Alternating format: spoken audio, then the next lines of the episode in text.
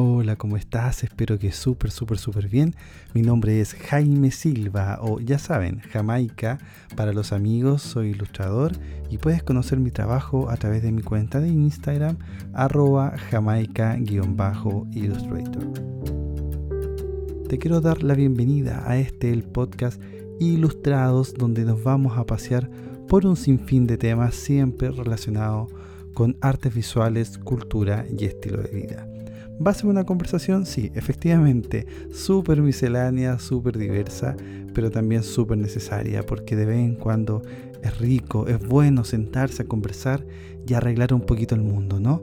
Así que por favor, adelante, la conversación es absolutamente gratis. Esto es Ilustrado.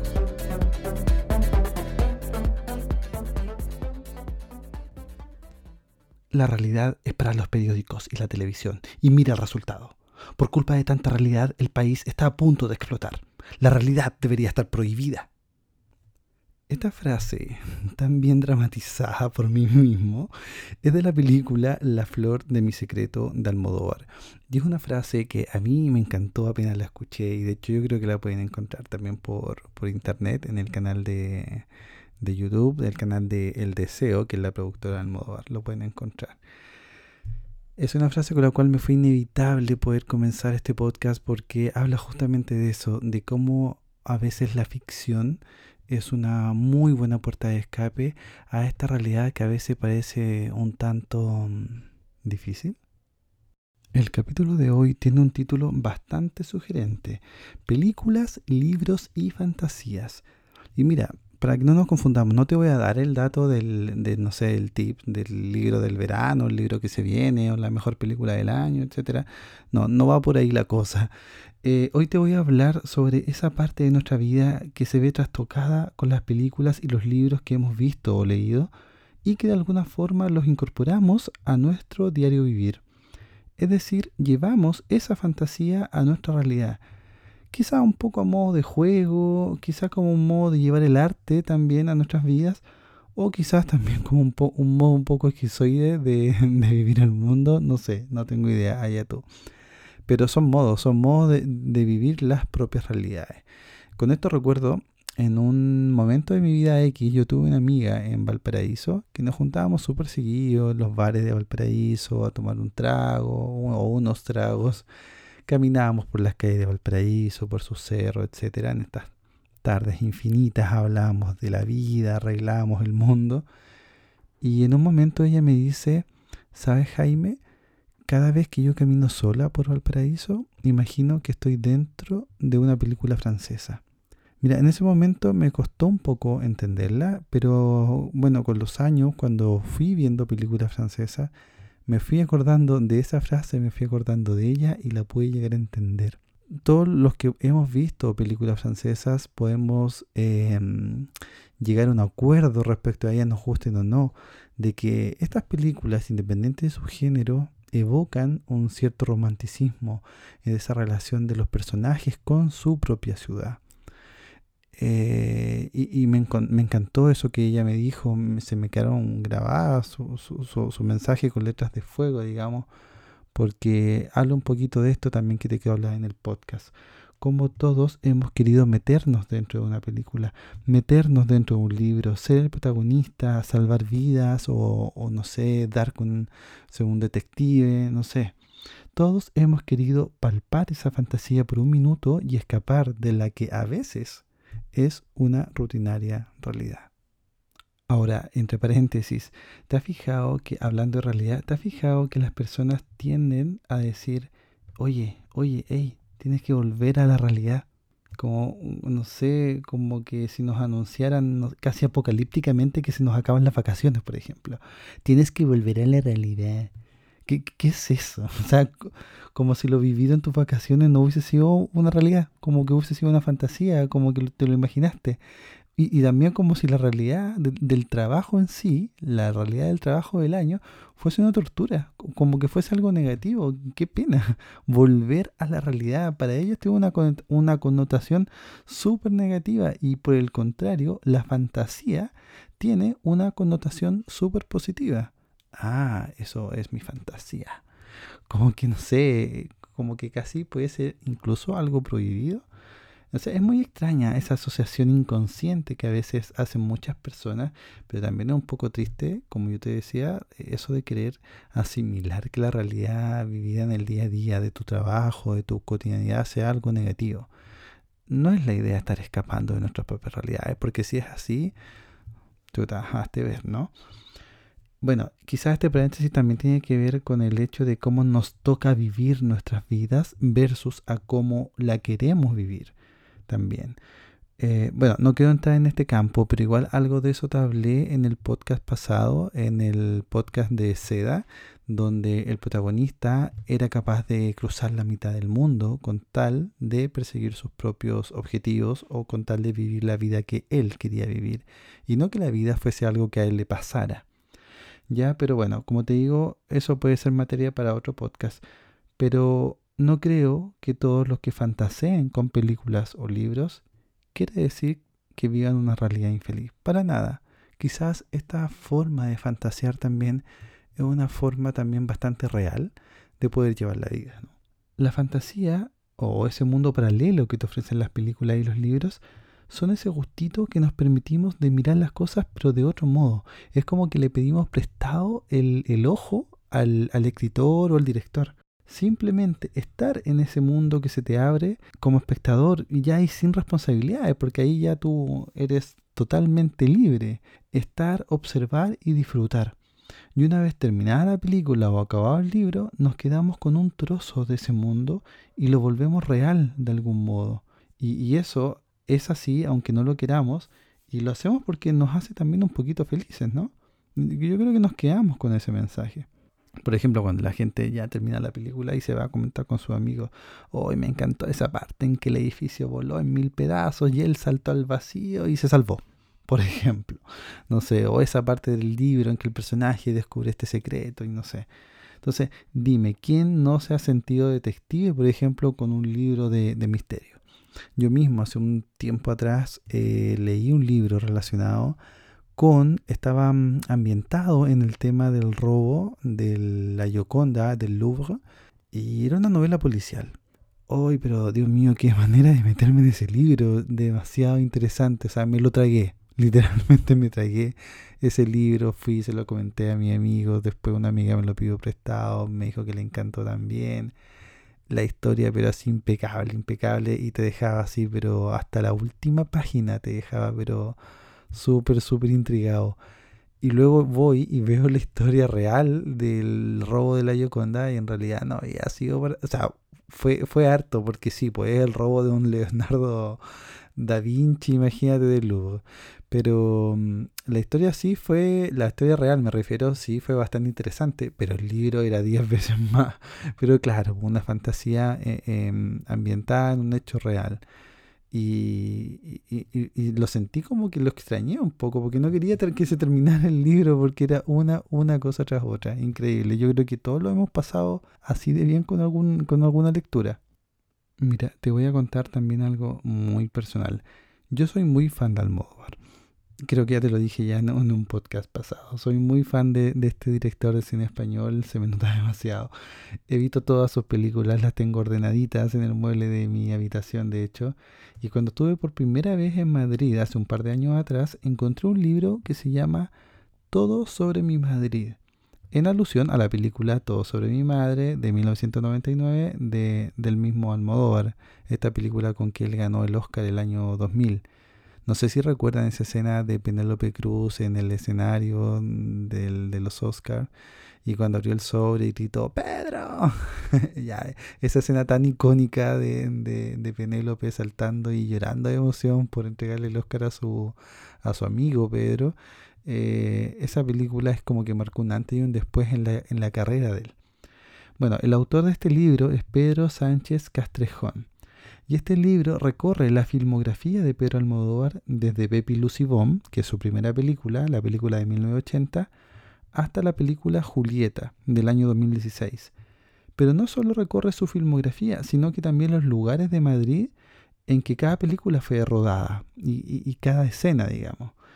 Entonces Pedro Sánchez conecta elementos del cine de Almodóvar entre sus películas, arma un recorrido no solo visual del cine y de la ciudad, sino también de la filosofía, o me atrevería incluso a decir del folclore almodovariano. Y te, te, puedes ir dando cuenta leyendo este libro y viendo obviamente sus películas que, que, hay, que hay un hilo conector en toda la carrera, que, en toda la carrera de Almodóvar, que él siempre ha sido súper coherente. Entonces, además, él hace las comparaciones de cómo estaban los lugares al momento de que fue el rodaje y cómo están en la actualidad. Y da, direcciones, tips, referencias también. En este libro hay todo un universo paralelo e invisible que es el universo de Almodóvar y que pareciera descansar como un manto traslúcido sobre el Madrid real, el Madrid tangible, es como si Almodóvar hubiese depositado en esa capital un puñado de fantasmas con historias de amor y desamor, intrigas y pasiones. Un puñado de personajes e historias que están ahí, que no los ves, pero están ahí, viven ahí, para todos aquellos que vieron sus películas y son capaces también de recordarlas. Para eso es este libro. Es una buena herramienta para recordar y asociar también los lugares y las locaciones de cada película. El caso es que en Madrid yo no tomé ningún tour. Llegué a esa ciudad en realidad sin mayor planificación. Lo único que tenía más claro es que tenía que visitar sí o sí el Museo del Prado, nada más. Entonces, cuando compré este libro, me armé yo solo una ruta, la ruta de las películas de Almodóvar. Quizá ya exista alguna agencia de turismo que ofrezca este servicio, no lo sé, tampoco quise averiguarlo, la verdad. Pero para mí fue un sueño cumplido el hecho de tomar mi celular y marcar los lugares de las películas que ya había visto y disponerme en el fondo a la aventura de encontrar esos lugares, llegar hasta ahí, recorrer el lugar, porque yo sentía que ya había estado en ese lugar años atrás y a muchos kilómetros de distancia. Había estado ahí con Cecilia Roth, con Penélope Cruz, con Carmen Maura y ese era mi momento para tocar esos lugares y ver a esos personajes deambular por ahí, ¿sabes? No sé, fue lo más cercano que he estado en un universo paralelo, estando totalmente consciente y con los pies bien puestos sobre la tierra y específicamente con los pies bien puestos sobre el suelo de Madrid. Ahí sentí realmente que la realidad y la ficción podrían mezclarse. Recuerdo que uno de los momentos más claros en que llevé la ficción a mi realidad fue cuando recorrí Barcelona y lo recorrí a los pasos de Manuela, que es el personaje de Cecilia Roth en Todo sobre mi madre. Y eso fue súper lindo porque llegué a la plaza de Medina Celi, llegué al barrio gótico, llegué al Teatro Tivoli, donde iba a haber un tranvía llamado Deseo, llegué a la Sagrada Familia o al barrio donde vivía la Agrado, por ejemplo. Y no solo vi el mundo ficticio de Almodóvar, sino que también vi de más cerca el mundo real del cineasta y pude entender también su mentalidad, su propia vida, su forma de ser. Y sí, también vino a mi cabeza una que otra canción de las películas. Ustedes saben, los que han visto las películas de Almodóvar, saben que, la, que las canciones son parte importante o son un personaje más dentro de, la, dentro de las películas y dentro de la trama de, de las películas de Almodóvar. Y este es un ejercicio yo creo muy entretenido y muy lindo que podemos hacer con cualquier tipo de películas que nos guste. Y que si tenemos la posibilidad de visitar esos lugares sería genial hacerlo. Yo creo que es un lindo propósito de vida, ¿no? No solo viajar por viajar, sino que viajar a los lugares de nuestras películas favoritas. Qué genial sería eso. Y, y, armarse, no sé, un álbum y con nosotros ahí versus la, escena, sería muy genial al final de nuestras vidas tener un álbum gigante con, con todas las locaciones de las películas favoritas que hemos tenido y nosotros estando ahí. piénsalo, piénsalo, no, no es un mal propósito de vida. Y ahora que recuerdo, vi una vez por internet una serie de fotografías en que se superponía una foto impresa, digamos, de la escena de determinada película X, y de fondo se veía el lugar real. Y esta colección de imágenes que se logran es muy bonita y te hace reflexionar que las películas siguen ahí, que están ahí más presentes de lo que uno cree. Como las personas que viajan, por ejemplo, a Sevilla para encontrarse con las locaciones de Star Wars, o la gente que recorre Venecia del Venecia sin ti, o la Italia de Fellini, y así cuantos casos más.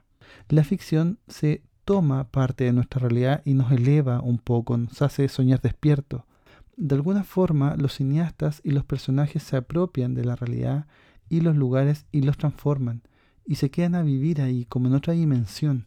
En Nueva York, por ejemplo, recuerdo que llegué a la casa donde vivía Carrie Bradshaw, la protagonista de la serie Sex and the City, y fue emocionante, realmente emocionante porque todo estaba tal cual en la serie, de verdad, o sea, era era imposible perderse, o sea, reconocí inmediatamente la calle, los árboles, las escaleras que conducen estos peldaños a la, a la puerta principal y la casa de Carrie Bradshaw. Fue súper fácil reconocerla, sobre todo porque había una cadena eh, que impedía el paso para subir esta pequeña escalerita que son tan clásicas de Nueva York, ¿no? Que es la, la clásica escalerita donde Carrie tiene un montón de fotos cuando, con sus montones de looks, etcétera. Y esta cadenita fue puesta por los actuales propietarios de la casa o del departamento de Carrie porque era tanto el turista que llegaba a visitar y a tomarse una foto y subía incluso a la puerta y, golpeaba la puerta o el timbre porque querían conocer por dentro el departamento de Carrie. O sea, a ese nivel llega el fanatismo y el, como te digo, el trastocar la realidad con la ficción. Pero lo lindo fue que recuerdo que había una pareja, una chica con, un chico, no sé, se veían como latinos, pero ella estaba muy emocionada y ella se paró ahí frente a la cadenita, no pudiendo subir la escalera, pero se paró frente a la cadenita y le pidió a su novio que le tomara una foto. Y ella posaba así muy feliz, se creía, yo creo, que Bracho era, no sé, era Sarah Jessica Parker, sí o sí, en su imaginación. Y, y, es genial eso, es genial de cómo estas fantasías te, como te digo, tú, tú, las traes a tu realidad y te hacen vivir realidades distintas y mucho más felices. Es, es, bonito eso, llevarte contigo. Lo bonito, en el fondo, de dejarte soñar despierto. Y con Nueva York ocurre también algo muy especial, porque en Nueva York ahí ya tienes un abanico tremendo de piezas artísticas que van desde los libros, las películas, las series, la misma música hablan de esta ciudad todo eso que puedes llevar contigo en tu mochila emocional. Y si tienes la posibilidad de ir para allá, no pagas sobrepeso por toda esa mochila emocional. Toda esa información que te entregan todas estas películas y estas series es genial y te lo llevas contigo y como te digo, recorres fotografías y, te, y te impregnas más de esos personajes. Y eso te va a permitir también disfrutar la ciudad de otra forma no siempre, es verdad, existen agencias turísticas que te llevan en estos clásicos buses donde tú recorres ciertas locaciones, etcétera, pero es distinto cuando uno toma por sí solo el celular, uno se arma la ruta y, y vas y llegas y te sacas tu propia foto a tus propios tiempos, sin gente o solamente con las personas que tú quieres, etcétera. Eso es un, es un buen camino. O sea, no es que llegando allá tampoco vamos a no sé, ver, ver el Empire State y vamos a imaginarnos inmediatamente a King Kong colgando, para nada. Pero si tenemos la capacidad de abstracción suficiente, vamos a ser capaces por lo menos de reconocer este edificio y la importancia que tiene, por ejemplo. Y ni que decir de la música, o sea, Frank Sinatra o Alicia Keys también tienen su propio homenaje a la ciudad que nunca duerme. Y es bastante interesante porque es una ciudad que nunca duerme, pero jamás va a ser una ciudad trasnochada. Bueno, con Nueva York tenemos también una infinidad de libros que podemos leer antes de viajar para allá. Entre ellos está uno de los inolvidables de Truman Capote, que es Desayuno en Tiffany's, Breakfast at Tiffany's. Esta novela corta de Capote fue llevada al cine por Blake Edwards y protagonizada por Audrey Hepburn. Ella interpretaba a la curiosa Holly Golightly, y yo creo que curiosa, entre comillas, es un buen apelativo para definir a este personaje que se paseaba por la tienda Tiffany's de la Quinta Avenida con la 57, porque efectivamente era una mujer bastante especial. Mira, en lo personal, no es el libro de Capote que más me haya gustado, la verdad. Después de haber leído A Sangre Fría y Música para Camaleones, se me hizo bastante difícil poder empatizar con Desayuno en porque bueno, las dos novelas que te acabo de nombrar anteriores son de un género muy distinto a Desayuno en Tiffany's. Quizá voy a ser odiado por esto, porque es como el icono de Nueva York, eh, pero Desayuno en pero bueno, son gustos personales. A lo que iba es que si bien yo no empaticé muy bien ni con el personaje literario de Holly Golightly, no me caía bien el personaje, la verdad, ni tampoco empaticé muy bien con la actuación de Audrey Hepburn. Y hay que reconocer que a pesar de que, bueno, a gusto bastante personal, la actuación de ella no me, no me agradó del todo, hay que reconocer que ella pasó a la historia de Nueva York con ese personaje. O sea, no hay tienda china de souvenir en, Nueva York en que no aparezca Audrey Hepburn en Desayuno en Tiffany's. Hay que reconocer que ella sí pasó a la historia de Nueva York con este personaje y trascendió totalmente gracias a la figura de ella deslizándose por la Quinta Avenida, por el Central Park o por la Biblioteca Nacional de Nueva York, que todo esto también ha sido utilizada en muchas series, entre ellas también Sex and the City, donde se casó eh, o pretendía casarse, la verdad, Carrie Bradshaw. Porque no te pasa que, por ejemplo, cuando piensas en Tiffany's, en la tienda Tiffany's, piensas específicamente en la tienda de la Quinta Avenida?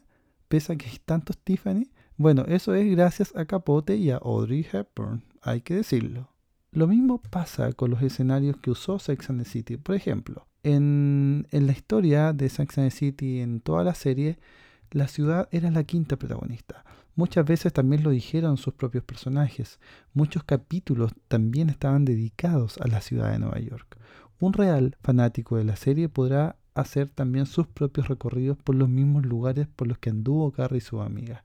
Algo así como lo que yo hice con el Madrid Almodóvar. Recorrer los cafés, recorrer los restaurantes, los hoteles, las calles, etcétera, las tiendas, etcétera. Entonces, es ese el juego el que yo creo que debemos plantearnos. Tomar el lápiz y el papel y comenzar a recordar cuáles fueron las películas y los libros que nos han marcado y comenzar a ver los lugares en los que se ambientaron para luego mirar las ofertas de vuelos, te metes a la página y te lanzas a la aventura. ¿Te imaginas? Creo que eso de verdad no es muy loco pensarlo. Darle una vuelta. Tarea para la casa, de verdad. Luego me comenta ahí por Instagram, no sé cómo te fue. Recuerdo que hace un tiempo una amiga me regaló un libro que desde la primera hoja me cautivó y yo creo que de hecho me embrujó. De verdad, sin temor a exagerar. Yo creo que ese libro venía maldito. Ah, no sé, de verdad, fue demasiado. Y te lo digo sinceramente, este libro se llama La sombra del viento, del año 2001. Yo creo que no soy, no, no, no fui el único ser humano en este planeta al que le pasó eso. Este libro es del autor español Carlos Ruiz Zafón. Esta historia está ambientada principalmente en la Barcelona de posguerra, de la Guerra Civil Española, Recordemos que esta guerra termina en el año 1939 y tuvo fuertes repercusiones, entre ellas económicas, en la España de la época, y como no, si fue una guerra civil. Y Safón usa como recurso una serie de lugares reales, geográficamente reales, pero los cuales él modificó. Modificó varios de esos lugares a fin de dar cabida a sus personajes en un ambiente más bien gótico, sombrío, como es lo que se puede esperar también de una ciudad después de un conflicto. De esta forma, Safón arma su propia ciudad, su propio Barcelona. Por ejemplo, existe la librería de los Semperes en, dentro del libro. El edificio donde está ubicada esa librería es real, pero no es una librería. ¿Me entiendes? Entonces, así el autor va creando su propia ciudad y esta ciudad transita entre lo real y lo imaginario y es capaz de vendernos entre comillas, vendernos la existencia de un cementerio de los libros olvidados en un lugar X de Barcelona. Entonces él incluso nos hace sentir el frío de sus edificios abandonados, la bruma de la mañana, la densidad de su oscuridad o el impacto del silencio.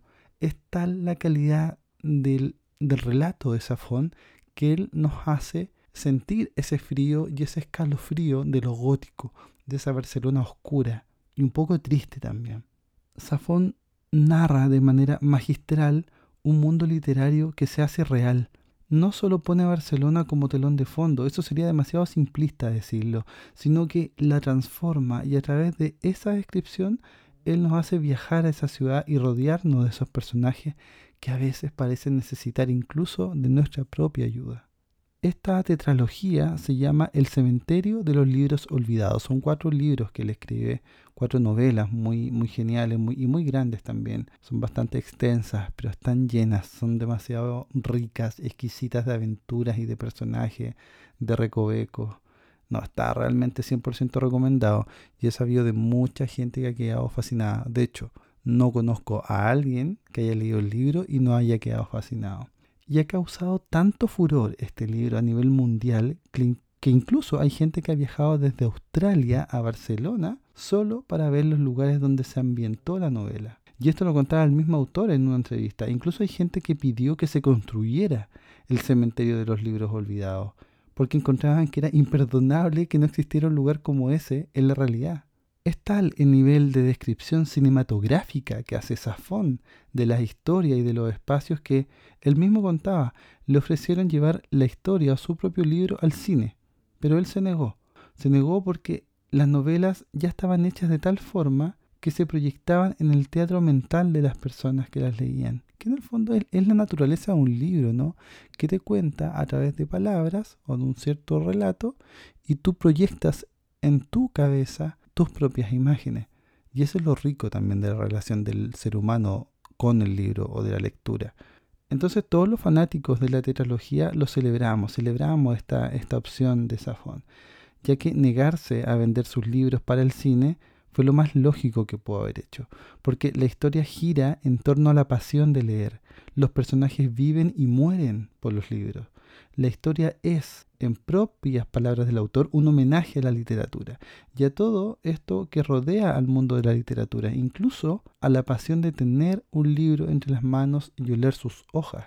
La esencia del libro es el libro mismo, la hoja, la lectura es esa relación de nuestros ojos con ese papel, no es otra. El cine hubiese arruinado simplemente esa relación. Pero hay otras circunstancias en que el cine y los libros sí se llevan bastante bien, como es el caso del libro Las películas de mi vida, del escritor chileno Alberto Fuguet. Esta primera edición fue del año 2005, esta novela tiene como protagonista a un hombre soltero, mayor de 40 años, algo apático y de profesión sismólogo. O sea, fíjense la, la profesión un poco extraña, sismólogo. Esta asociación que hace Fuguet entre la sismología, los terremotos, las grietas y la vida misma es muy curiosa, porque comienza hablándonos definitivamente de que todo el tiempo el suelo se nos está moviendo y no nos damos ni cuenta. Su personaje de hecho nos dice, durante los terremotos, la gente siente todo el miedo que no siente cuando en sus propias vidas el piso se les mueve. Esto es natural. El ser humano fue construido como un edificio antisísmico. A lo más intuimos que nos estábamos moviendo mucho. Algunos quedan con los cimientos dañados, aunque lo cierto es que la mayoría sobrevive de lo más bien. Solo años después algunos captan que lo que les tocó fue una catástrofe pero ya es tarde. Aquí Beltrán, que es el protagonista, un día toma un vuelo desde Chile camino a Tokio, pero con escala en Los Ángeles, California. En el avión, camino a Los Ángeles, se encuentra con una mujer que dentro de lo poco que interactuó con él, fue capaz de remecer sus recuerdos de infancia. Él, un hombre frío, decidido y obstinado, comenzó a sentir uno de los mayores sismos de su vida, y era el viaje a su propia vida, el retorno a su propia historia a través de las películas de su vida. Quizás algo a lo que él venía negándose inconscientemente. Comienza a enumerar estas películas y cada una de ellas resulta una especie de microcuento. Pero Fuguet lo que hace no es relatar de qué se trata la película, sino que hace que el personaje relate su vida y su relación con California que es otra ciudad sísmica. Al final de cada microcuento comienzas a pensar qué relación tiene esta historia del personaje con la película que vio. Y finalmente como que se te cae la teja y dices, claro, aquí hay mensajes subliminales o a veces no tan subliminales y son más directos. Entonces puedes asociar las historias de las películas con los episodios de la vida del protagonista, incluso desde la ironía. Te voy a dar un ejemplo. En el capítulo en que Beltrán vio Gustock, la película Gustock, puedes entender que la vida de sus familiares no fue precisamente un mar de flores aromáticas, sino más bien todo lo contrario. Ahí está la ironía. O la similitud que hay entre la desvalidez o el desarraigo del niño Beltrán con el abandono forzado, por ejemplo, de Dumbo, el elefante. O la clara alusión que hace Beltrán a la película La noche que la Tierra explotó con el terremoto vivido por él mismo en 1971 en California, el llamado terremoto de Silmar, Y si miramos esta novela un poco desde lo lejos, todos los elementos que utiliza Alberto Fuguet tienen alguna relación entre sí. Los terremotos, dos ciudades sísmicas como son Los, los Ángeles y Chile, el desarraigo a un solo país, lo que provoca que el personaje no esté nunca quieto, sino que se haya movido constantemente por el mundo. Y las películas, que quizá inconscientemente estaban relacionadas a su vida desde el punto de vista de la inestabilidad. Aquí no es que se quiera llevar una fantasía al campo de la realidad. Aquí es que la literatura y el cine están muy unidos a favor de una historia ficticia, ambientada en espacios reales, con situaciones políticas reales. Esa mezcla que hace el autor es muy atractiva porque siento que la ficción es una especie de excusa para llevarnos a la historia de Estados Unidos y al Chile de los 60 y los 70 y cómo las películas que el personaje vio de alguna manera hablan de la situación país, de sus sueños, sus dramas y de cómo, cómo vivían también sus propias fantasías. Por ejemplo, los que vivimos en Chile sabemos que el periodo de dictadura militar y los años previos, esto hablo de la década del 70-80, fueron años muy críticos y la literatura y sobre todo el cine eran válvulas de escape a esa realidad poco amable para muchos. Y convengamos en que Estados Unidos también hizo lo suyo, ayudando a construir esto del sueño americano, gracias a la ayuda de Hollywood y la publicidad también. Y ahí comenzaban a aparecer la, las marcas, Coca-Cola hizo lo suyo con, con, este sueño de la familia perfecta, y, y, luego vinieron los personajes también, superhéroes, me refiero, eh, los cómics. Eh, y toda esta cultura pop que también empezaba a aparecer un poco como reacción, no siempre panfletaria, ¿ah? a veces eh, hay, un, hay un lado de la cultura pop que, que, emerge de estos conflictos, de estas situaciones difíciles, para poder tapar un poquito la realidad. Entonces ahí la ficción también juega un poco ese papel para tapar esa realidad que a veces no queremos ver. Y bueno, el tiempo pasa y cada vez van naciendo más libros, más películas, más formas de llegar a esa realidad paralela llamada fantasía.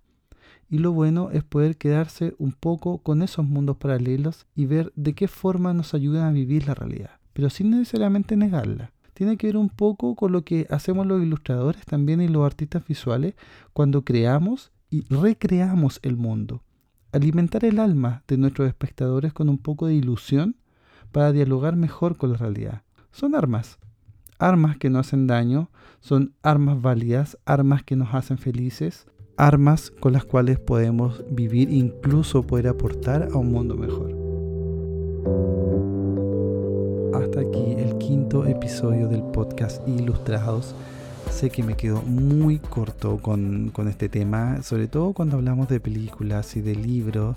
Eh, es fácil que hace corto también y que se nos haga corta la conversación, porque eh, hay una infinidad, una infinidad de gustos, de género, hay para todo. Y de experiencias también que tú pudiste haber vivido con ella también. Espero que este podcast haya sido en el fondo una buena invitación para volver a ver las películas de nuestra vida, para volver a leer esos libros tan añorados que nos gustaron. ¿Por qué no volver a leer un libro por segunda o tercera vez? Así como lo hacemos con las películas. ¿Qué tiene de malo? Y ver la posibilidad, ver la posibilidad de viajar a esos lugares que pudiste haber visitado antes viendo la película o leyendo un libro, pero ahora de forma más real, más tangible de verdad, piénsalo como objetivo. De hecho, se me, por eso te digo, se me acaba de ocurrir ahora y, no es malo pensar que puede llegar a, no sé, a ser viejito o viejita y tener contigo un álbum de todos los lugares de las películas que pudiste visitar. Yo creo que no es mala idea, es una idea bastante romántica y no imposible. Así que te mando un abrazo gigante. Si tienes una experiencia más que compartir, escríbeme y lo podemos conversar también. La idea es pasarlo bien y arreglar un poquito el mundo. Así que te mando un abrazo gigante y nos vemos en un próximo episodio. Chao, chao.